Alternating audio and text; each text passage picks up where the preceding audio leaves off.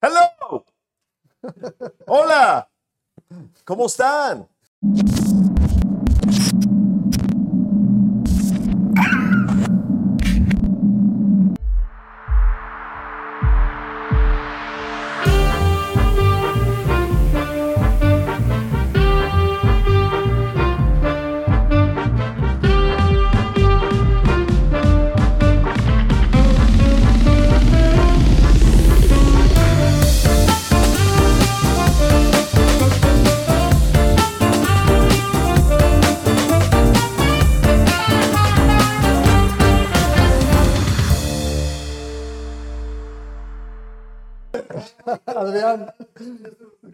Sorry, es cambio No, de no, no, no. No, está ¿eh? bien. Es, es una tarde tranquila, es una tarde relajada y además con tu invitación No, hombre, Adrián. y este, la presencia de todo el equipo aquí. Es, es- es- es impresionante saludar a, a tanta gente y a tantos tiempos y tantos años tan, tan bonitos y tan padres que no, no han pasado de moda. ¿eh? Seguimos, seguimos, se, se- se- extiende nuestra, la influencia de nuestra generación. Así es, y, y sobre todo que en todo este tiempo, en lo que hemos disfrutado de, de tantas cosas de, de comunicación, en los medios de radio, televisión, ahora redes sociales y, y todo lo demás, creo que hemos avanzado un mucho o un bastante en, en- en- en- todo este tema y que siempre nos está llevando a apuntalar cosas nuevas, ¿no? Cosas nuevas y cosas padres y presentes. Súper. El, el tema este de, de la radio eh, me encanta que se niega a morir y sigue y te lleva hacia, hacia nuevos caminos, ¿no? Aunque existan ahora estos formatos de, de podcasts como este y de, de otros medios, prevalece el tema ahí de la, de la comunicación vía AM/FM. Sí, sabes que siempre empatan, siempre empatan porque la comunicación es el entendimiento del hombre, bueno, de la mujer y el hombre. No hay que dejar a las mujeres a un lado porque luego se enojan. ¿no? Se hace La, la- la mujer y el hombre, el entendimiento de la humanidad, vaya, en donde ya sea entretenimiento, musical, eh, noticias, eh, todo lo que quieras platicar y, de alguna forma interactuar con, con tu audiencia, auditorio, que mucha gente le dice auditorio, pero el auditorio no, pero es audiencia. Eh, en fin, todo eso siempre se va a dar de una manera muy, muy padre porque somos humanos y somos comunicativos y, tenemos que, que platicar y decir sí, no, no, sí, me encantas, no me encantas, me gustas, no me gustas. Y yo creo que también en la parte musical, en la parte noticiosa y todo, siempre tiene que haber una empatía con eso y una comunicación que sea muy cercana y muy realista, que no sea tan ficticia como a veces ahora en las redes sociales, que de repente pues sale una nota y se va mañana y ya no vuelve y a lo mejor era fake o lo que sea, pero nosotros siempre estamos, estamos ahí al, al pie del cañón. Adrián, eh, platicábamos ahorita el- fuera del aire de, de esta situación que para mí, eh, digo, me da pena decirlo, no estaba enterado, pero resulta ser que, que es en Monterrey en donde surge la primera transmisión de, de radio del país, ¿no?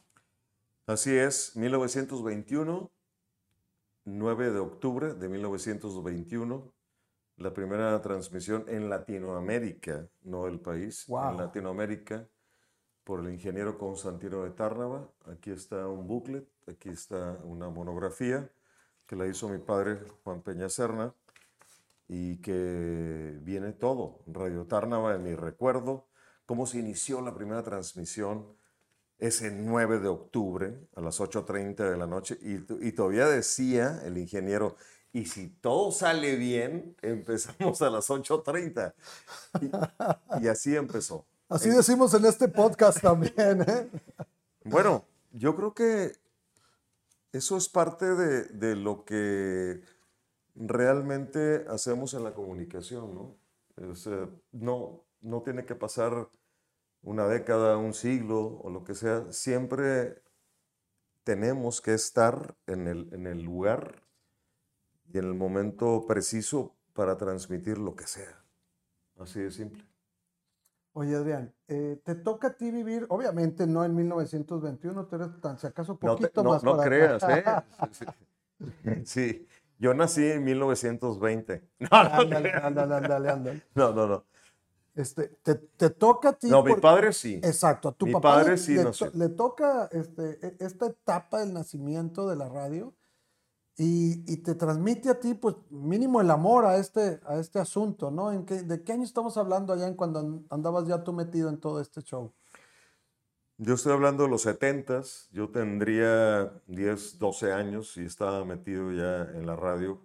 Mi padre era director de la XJM, la máquina musical. 15 de mayo y Suazua, edificio Clarion, que ya no Que ya existe. no existe. Pues, por supuesto, eh, cuando la Macroplaza, eh, eso fue extirpado, pero fue un edificio donde estaba la XT, la XJM, y ahí había muchas cosas muy padres, radionovelas, eh, había mil actores, eh, locutores actores, El Ojo de Vidrio, entre otros, uh, imagínate, entre muchos más. Y ahí crecí, yo tenía 10, 11 años y veía esos personajes y, se me hacían así como que, wow. No, y hasta la fecha, wow. Porque son recuerdos bien, bien padres, bien bonitos y que logré vivir también conforme fueron creciendo las tecnologías de radio, televisión, redes eh, digitales y demás, ah, donde conoces a, pues a mil gente, ¿no? A mil gente en donde son talento, son escritores, productores, grabadores y, todo eso, y complementa un, arte muy, muy fregón, ¿no? Muy fregón en el, en el sentido donde se incrementan o, o se van eh, haciendo las cosas padres, ¿no? O sea, como una obra de teatro, ¿no? En, en- en el, el tema de la radio, de, de la telenovela, etcétera, se van uniendo todos es- esos talentos y, y- y va creciendo, ¿no? Y va- se va haciendo una historia, una historia que, que ha marcado desde 1921. Y hablábamos hace un ratito también que, que si bien la primera transmisión de radio se da desde, desde Monterrey en 1921, eh, incluso, o sea, e- eso no, es, no, no tiene que ver solamente con la transmisión, sino con todo lo que creció después de eso, ¿no? Hablabas tú ahí del antecedente del, del Chavo del Ocho, hablábamos de la tremenda corte acá, de la cual Rodrigo es súper fan. Hablábamos de, ya dijiste del ojo de vidrio y de, ¿cómo se llaman estos? Los bárbaros, aquí dijiste los, los, los vaqueros estos que andaban ahí, los, la radionovela esta de los forajidos ahí. Pues hubo, hubo muchas radionovelas, ¿no? Calimán y Calimán y todo lo demás que fueron nacionales y fueron, Gabino Barrera y todo y eso. fueron regionales y, y que también hubo mucho talento regiomontano que estuvo eh, nacionalmente, ¿no? Eh, de la XT, de la XFB, pues ahí estuvo el Piporro también, que fue un personaje muy norestense. Estuvo también de la XT el que hablaba así muy, muy bonito, eh, un, un- un locutor muy, muy, muy padre que decía, si necesita un servicio bancario, venga a verme. Ah, el de Venga, a ver, Es- así, ¿cómo no? exactamente. Sí. Víctor, Sí, ¿qué pasa? Víctor Alcocer. Ya, sí. Entonces, hubo gente muy, muy importante en Regiomontana y nacionalmente que se hicieron tanto en radionovelas como también en televisión local y trascendieron en doblajes también, de hecho. Doblajes, pues Víctor Alcocer hacía la voz de Herman Monster. Mira, Bueno, hacía mil voces, al igual que el Tata, al igual que, que muchos más locutores y, gente muy, muy de aquí que, estuvieron al, tanto de, esos, de esos talentos y de, esos doblajes y, de esos programas de televisión. Pues Telisa Balas, Balas, ¿no? Eh, en aquel tiempo Kojak eh, lo hacía Víctor Alcocer y que Telisa Balas le, dijo a, a Víctor Alcocer, mis respetos, maestro, está mejor tu voz que la mía. en aquel tiempo, imagínate nada más cómo, cómo eran las cosas y, muchos talentos más que hay en la República, en la República Mexicana, no nada más en Monterrey, sino también Ciudad de México, Aguascalientes, en Querétaro, en Guadalajara. Y, creo que esto nos ha enriquecido a la comunicación, ¿no? A la comunicación per se, ¿no? Porque no nada más es locución, ni anunciar una canción, ni presentar una rola, sino tiene que, que, haber algo alrededor de. Oye, Adrián, y dices, estamos hablando de los 70 y atrás. Eh, después de este, eh, de este hito en el, en el, que surge en Monterrey, digamos, la, la, transmisión de radio, eh, ya en los 70 ¿Cuál era, tú cómo veías, cuál era el papel de la ciudad con respecto a todo esto que estaba sucediendo en la República? ¿Teníamos, teníamos realmente peso o se cargó todo mucho hacia, hacia el Distrito Federal en aquel entonces? ¿O nos dábamos al tú por tú con todo eso? Eh, ¿cómo, ¿cómo, percibías la ciudad en, ese, en, este tema específico? Yo creo que nos dábamos al tú por tú, no nada más con el DF, sino con, con todas las ciudades del mundo, ¿no? Con Nueva York, en aquel tiempo de Estudio 54, había música disco, había discotecas aquí muy fregonas, muy padres, el Sgt. Peppers, entre otras más, en donde sí teníamos DJs bien fregones, eh, música muy padre, al igual que en Acapulco, con el Baby O, al igual que en México, al igual que en muchas partes de la República, donde como que era una una padre guerra, ¿no? De, tener talentos y música y DJs y todo, las luces, incluso las luces, eh, eh, el escenario de una discoteca en aquel tiempo, que ahora son andros, en aquel tiempo Meme Santos, me acuerdo del Sgt. Peppers y y otros más empresarios en la República. Estaba en el centrito, ¿no? En el centrito, sí, sí, sí. sí, y luego tuvo el Heaven enfrente, que también fue de los primeros bares con video, con unas pantallas gigantes, que yo fui DJ o VJ.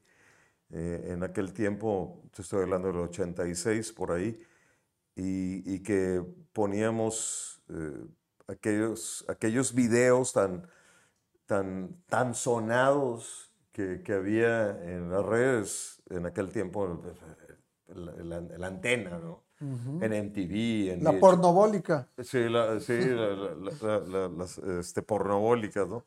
La parabólica donde estaba MTV, VH1, etcétera, y que recibíamos también ya material, no nada más de ellos, sino exclusivo, ¿no? Había un material que se llamaba Rock América, que también Coco Loco después lo, lo explotó muy bien, que eran formatos muy profesionales, que se escuchaban muy bien, que mezclabas muy bien los videos, mezclabas el audio y, mezclabas todo perfecto a, esa época. Estoy hablando de mediados de los 80.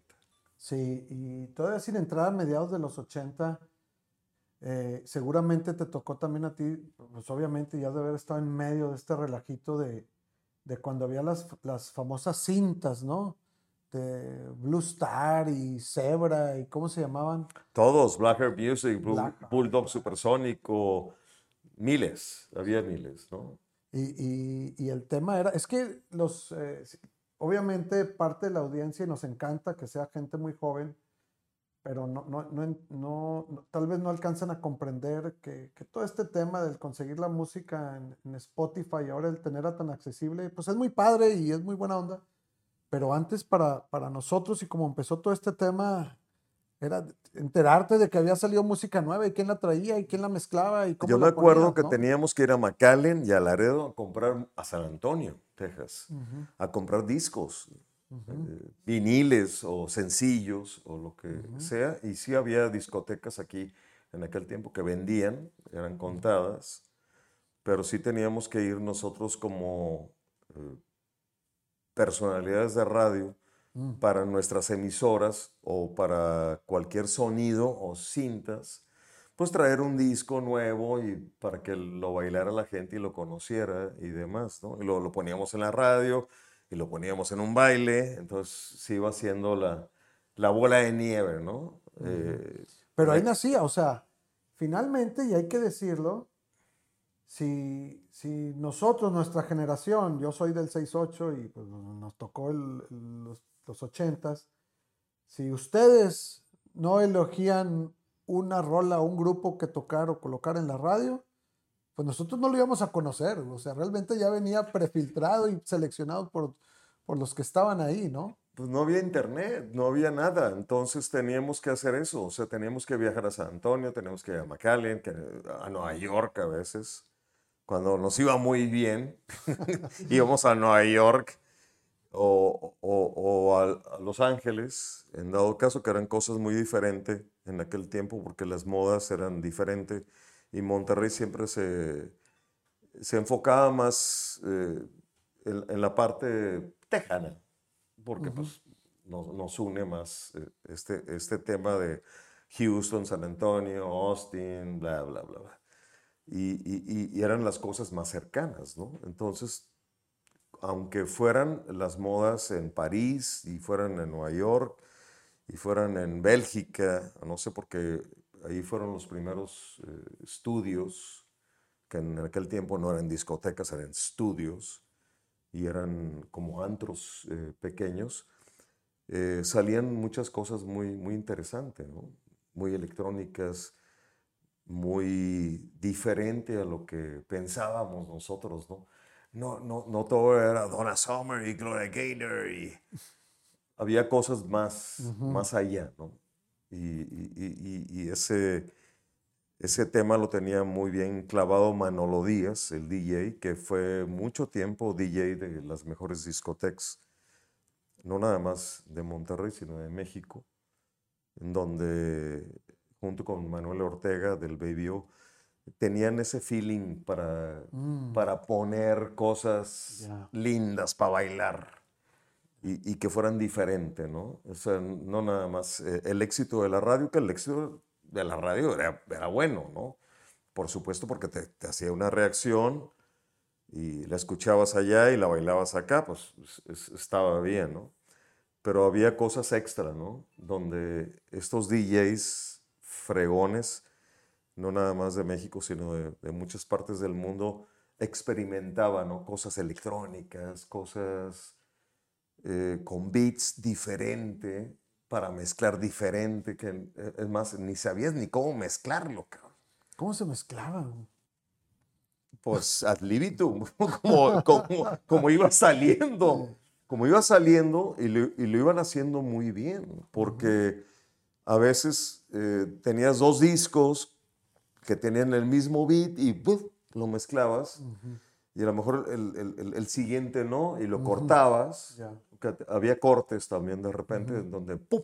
Y entraba la siguiente rola, pero eran, eran experimentos. Ya, ya después, digo, hoy con hoy, hoy, eh, se hace eso automáticamente, ¿no? Con cualquier software eh, se empiezan a mezclar solas y ya tú, tú, cortas y adiós y fade out y lo que sigue, ¿no? Vámonos. Oye, hablando de la radio, de lo, de lo más antiguo que al menos yo recuerdo, y como referencia de rock, me acuerdo de Radio Cono. Este, no, no, Lacho Pedraz. Era, también fue una referencia, ¿no? Mayor que nosotros, obviamente. Pero hubo, hubo estaciones antes que ya empezaron a especializarse aquí en Monterrey en el tema del rock. Sí, la RG, la RG siempre... Es anterior a Radio Con. Sí, la RG siempre tuvo ese privilegio, ese liderazgo. Radio Cono vino después en los 70, en 1972, y con una serie de, locutores y talentos y demás, en donde yo también ahí empecé. Eh, yo fui como el 78, 79, pero fueron estaciones líder, líder en, el, en, en, la República, en, en, proporcionar o propulsar la música internacional, vaya, la música en inglés. En aquel tiempo le llamaban música internacional, pero bueno, música en inglés, en donde se peleaban a veces las emisoras por quién estrenaba una canción. Mm quién la tenía primero y quién la repetía más. y, que la, teníamos hasta el gorro, ¿no? De repente. Sí, sí, sí, Baby, come back. Ocho veces al día. bueno, así eran las cosas y así era el branding. O sea, y hoy por hoy así es también.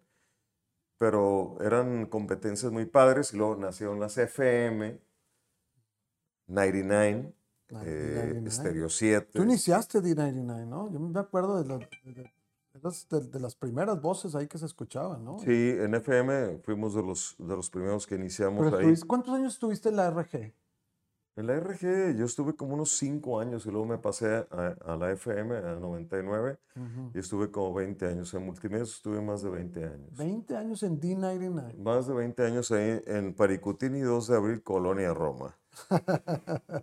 Oye, y esos años de la D99 son precisamente los que hablamos de que marcaron a esta generación. Fue Stereo 99, y luego fue ah, Energy 99, y luego fue D99. Pure Energy. Ya. Pure Energy. Esa fue la transición, es muy, muy locochona. Y acabó siendo D99. D99. D99, ¿por qué? Porque las siglas son JD, ya. XHJD, y la D es Dionisio, don Jesús Dionisio González, que fue el fundador de la primera FM de Multimedios, Estéreo 99, y que casualmente su licencia de locutor era la 99. Entonces, fue una serie de cosas muy, muy, muy bonitas. Existe todavía, ahí está la estación.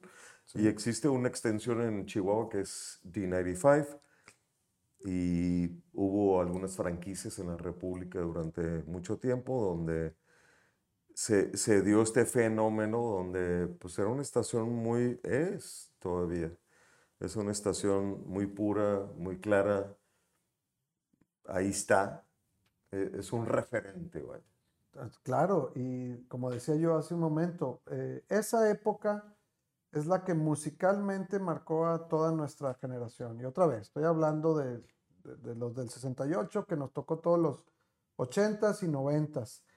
Y... ¿Del 2 de octubre del 68? Eh, no. No, no, gracias. No, no, gracias. Naciste en el 68. Nací en el 68. Nací en el 68. Pero nos toca todos esos, esos 80s y 90s. Y ahí es donde tú, con tus compañeros, que ahorita platicamos del tremendo Ricky Toraya también, Ricky, Pablo, eh, Pepe Granados, eh, Carmen Cruz, tantos eh, locutoras y locutores que, hicieron una historia muy, muy padre y que neta, llegábamos a las 4 de la mañana a grabar y salíamos a las 9 de la mañana y a jalarca otra vez. no había, no había eh, ningún descanso, vaya, para, para nosotros. Era siempre estar pensando, pensando, pensando, pensando, pensando. Y hacíamos cosas bien fregonas. Y repito, en aquel tiempo no había internet, no había muchas cosas, no había redes. Entonces te las tenías que inventar. Las redes las inventábamos nosotros. y, llegaban a todo mundo. O sea, es impresionante cómo se hacían los rallies y todo a través del radio. Y, la información llegaba y el público reaccionaba y las cosas sucedían, ¿no? Las redes eh, nos las inventábamos y estaba muy padre porque todo eso trascendía. Y todo eso estaba muy padre porque era muy orgánico. O sea, no era, vamos a hacer esto para para que impacte y para que nos crean y para que seamos número uno. No, era neta, que es lo más fregón. Oye, y, hablando de, esas redes que se crean y además, eh, algo, y otra vez no nos van a creer que esto sucedía, pero de repente esperábamos, en, esos en esas jornadas ininterrumpidas de ustedes, los que estamos acá de este lado, esperábamos esos programas especiales que empezaban ya tarde en la noche, en los que empezaba pura música especializada, sin, sin anuncios, ¿no? Y ahí es cuando te enterabas de rolas, que, quién sabe qué, que le había tocado Chicago, quién sabe cuándo y que no sé qué. Y también aprovechabas para grabar un montón de cosas. Los especiales. Los especiales. Los especiales. Pablo Flores hacía cosas muy, muy padres en, en high tech, que era más alternativo. Mm, de repente presentaba Front 242, uh, Morrissey, The Pitch Mall, The Cure. Fue Pablo fue a entrevistar a Robert Smith a Londres me acuerdo que fue el día que, que, se inició la guerra del Golfo y me habla, me habla del, del de los primeros teléfonos celulares del aeropuerto. Estoy aquí parado, Peñín, Peñín me decía. Estoy aquí parado, no me puedo subir al avión porque no sé qué, pues era la guerra del Golfo. Total, se subió y no sé qué, y no sé cómo le hizo y se montó México, Londres y y acabó en la habitación de Robert Smith en Londres y platicando con él así como cuates. Eh, no sé, dos horas, tres horas. Pablo Flores que vive en Canadá ahora. Y Pablo hizo mil cosas con mil conciertos, mil entrevistas con Axel Rose, con... Eh, bueno, otros artistas ahí que nos encontrábamos en el bar de repente, ¿no? Eh, muy lindo, el, Pablo eh, hizo mil, mil cosas y, le mando un, gran saludo. Y esas entrevistas pues eran bien, bien naturales. O sea, no tenías que andar correteando como ahora con un gafete. ¡Ay, soy de Guanchis Forest en los medios! O sea, hoy por hoy yo creo que la personalidad de cada quien es la que vale. ¿no? Oye, Adrián, y hablando también de, esas entrevistas y de, de esa manera de hacer las, las cosas en aquel entonces, el, ¿cómo ves tú la diferencia con cómo se dan las cosas hoy en día aquí en la ciudad? ¿Es, ¿Hay añoranza? ¿Te ha ajustado al, cambio o ves que las nuevas, eh, eh, eh, las nuevas toda esta información que hay a disposición, más bien ya ha diluido mucho de esa pasión. ¿Qué es lo que ves tú como un, como un sobreviviente de todo este tema? Te han tocado muchísimas épocas en, en, la comunicación. Yo creo que la comunicación hoy por hoy en día eh, es, es per se, o sea, como que tomas, hoy pasó esto, ayer pasó esto en no sé qué, en lo que sea, Twitter, Facebook o lo que sea, y lo retransmites, lo refritas, vaya, es un refrito, vaya. Pero sí le falta un poquito a la gente también de, ser un poquito, bueno, un muchito, ¿no? Un poquito.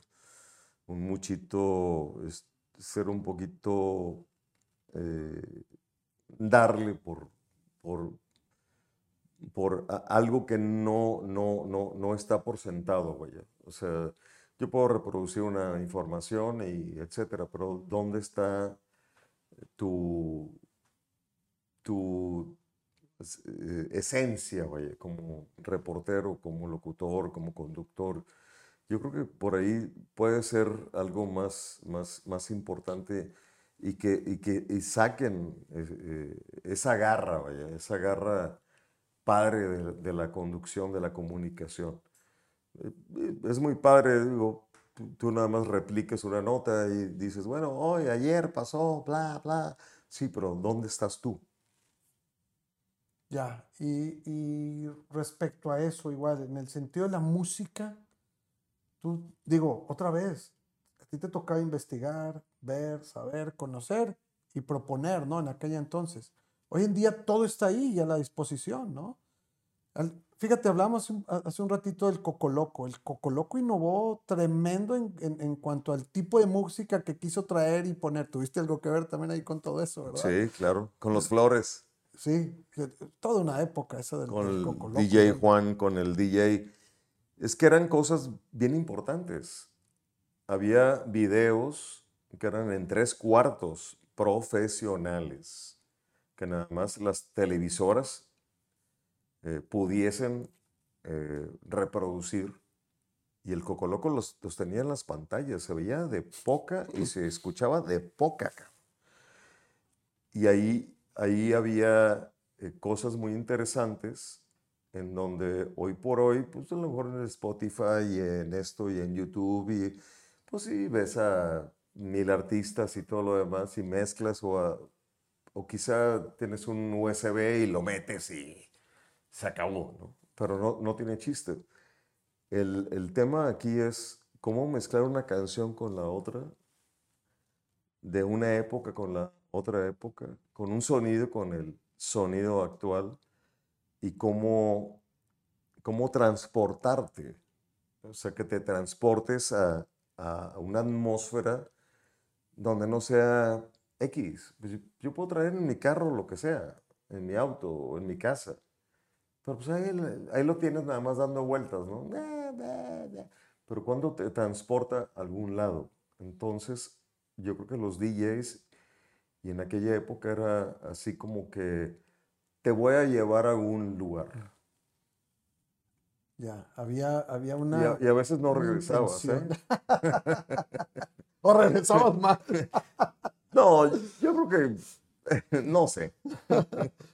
Oye, no podemos este, dejar de platicar del, Smile, ¿no? del, Smile Burger. Otro concepto muy similar, muy similar. Improvisadísimo. ¿O a poco se ponían a planear ahí todo lo que iba a suceder en ese lugar? No, fíjate que Ricky sí, siempre tuvo un branding eh, muy, muy acertado. Mi compadre Ricky Toraya siempre tuvo un branding muy acertado eh, en eso y lo tenía más acertado en la comida pero se fue enfocando de repente a el, entretenimiento, vaya, alrededor de. Y eso estaba muy padre porque pues había de todo un poco. ¿Qué es la comida? Una cerveza, una hamburguesa, unas alitas, una botana. ¿Y, y qué viene eh, al lado? Pues viene Paulina Rubio, viene Ricky Martin, viene el Tri, viene Maná. ¿Quiénes no pasaron por ahí? sí, para, digo, para, para la audiencia. Hacía match, o sea, hacía match todo, ¿no? O sea, eh, era, un, era un reventón fino, fresa, había privados y estaba todo padre y había como eh, giveaways o meet and greet, en donde tú te escribías y, cosas por el estilo. Claro, por la radio lograbas que, que ganar. yo quiero ir a, ese lugar tal día a tal hora. Entonces se seleccionaban ganadores y cosas por el estilo, que se hace todavía hoy por hoy. Y, creo que estaba un poco adelantado mi compadre en, en, aquel tiempo. Y no tanto adelantado, yo creo que estaba preciso en el momento, en el momento donde se tenían que hacer las cosas y un lugar exitoso, un lugar muy bueno, muy rico, por cierto, y, aparte de buen ambiente, nunca, nunca hubo broncas, nunca hubo malentendidos con nadie, ni, ni con los managers, ni con los artistas, siempre todo fue light, bonito y padre. Sí, para, le comentaba que para la audiencia que, que, que seguramente obviamente, no ha escuchado hablar de, de esta situación, era un lugar de venta de hamburguesas en el que tú podías ir a comer una hamburguesa cuando te diera la gana, pero, pero mezclado con el mundo del radio, si venía alguna agrupación, algún artista o algo, por alguna razón terminaba ahí, sí, en, el Smile, en, el, en el Smile Burger siempre. Y, y, obviamente pues arrastraba un montón de gente y se hacía la fiesta, ¿no? Pero yo me acuerdo de fiestas ahí que incluso... Pero fiestas bares. Ah, no, buenísimas. Yo me acuerdo que incluso llegó a cerrar Pánuco para hacer un concierto de, y ahí nos tardaríamos, podríamos hacer otro, todo otro podcast de, del rock regio, de la corte, ¿te acuerdas? De, no, cómo no, la corte, Sunrise y, y, y, toda esa parte del sur de, de, de Monterrey, de, de, esas colonias, que donde, bueno, Ricky te puede dar mejor una explicación más, más extensa de, ese tema. De todas esas cosas. Adrián, ahora nos acercamos al fin ya del, del programa, pero tú eres un habitante de Monterrey y específico de la Loma Larga y platicabas que, que no cambias tu lugar de, de, habitación, de vivir, de, por nada, ¿no? Tienes muchos años ahí. Incluso ya luego, luego los compartimos, ya nos dio aquí el tour de los tacos que están ahí por la, por la Loma Larga, buenísimo. Falleció el vaquero, hombre, nos acaba de decir. Sí, hombre, pero, pero hay más, hay, más. Bueno, el vaquero dejó hay un legado, ah, yo creo. Yo creo que sí. Excelente. ¿Qué, qué es para ti, Adrián? ¿Qué, qué, cuál es tu definición de la ciudad desde, desde tu punto de vista, tú que has atravesado por tanto y has visto subir y caer tantas cosas y transformarse, ¿qué es para ti Monterrey? ¿Qué, qué, qué es desde, desde, la radio, que es la trinchera que tú elegiste? ¿Y qué cambios ves en esta ciudad a, lo que nos tocó hace muchos años a hoy en día?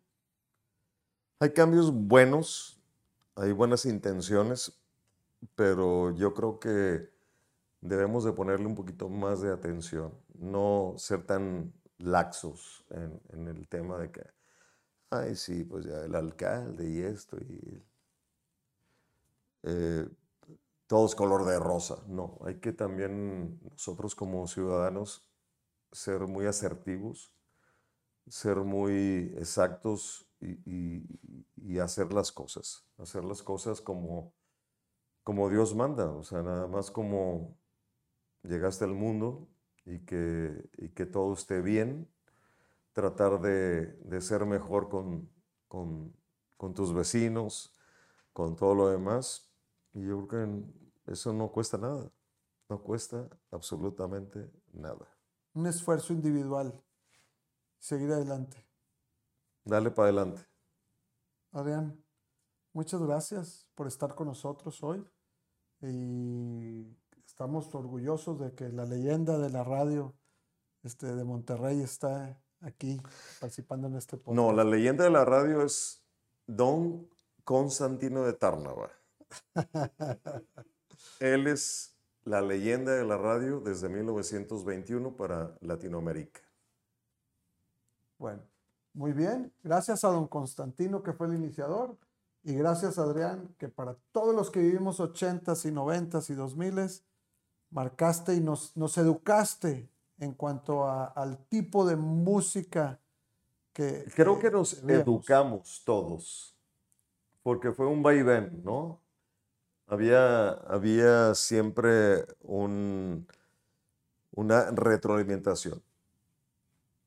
Suena. Y lo hay todavía. y, ahora más. Sí. Con tantas redes y, ah. tantos contactos y tanto, tanta comunicación. ¿no? ¿Sigues en el rock? Ah, por supuesto. Excelente. Perfecto, pues muchas gracias y nos vemos el próximo jueves en otro episodio de Regiópolis.